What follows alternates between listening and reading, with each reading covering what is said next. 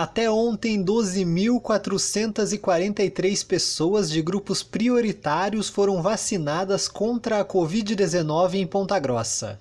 Hoje e amanhã, a imunização na Estação Arte será em dentistas, seus auxiliares e técnicos em saúde bucal. De acordo com a Fundação Municipal de Saúde, 1.200 doses de vacina estarão disponíveis e o cronograma de aplicação foi organizado pelo Conselho Regional de Odontologia. Os profissionais imunizados com a primeira dose devem comparecer à Estação Arte entre 9 da manhã e 3 da tarde com documentos pessoais, comprovante de vínculo empregatício e a carteira do Conselho.